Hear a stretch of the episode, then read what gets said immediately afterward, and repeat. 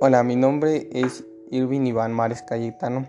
Soy un estudiante de la carrera técnico en mercadotecnia. Yo les vengo a explicar los tres tipos de percepción selectiva. El primero es atención selectiva.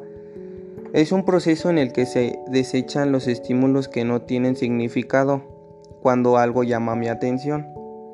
El segundo es distorsión selectiva. Cuando tú ya interpretas algo cuando algo te gusta, por ejemplo, a los que les gusta el frío son, son las disgustaciones de las personas.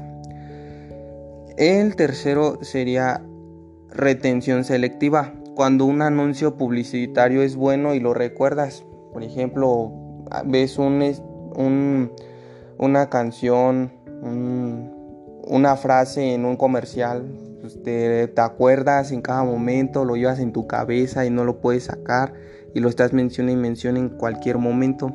Y pues eso sería todo y un saludo, profesora Villetón.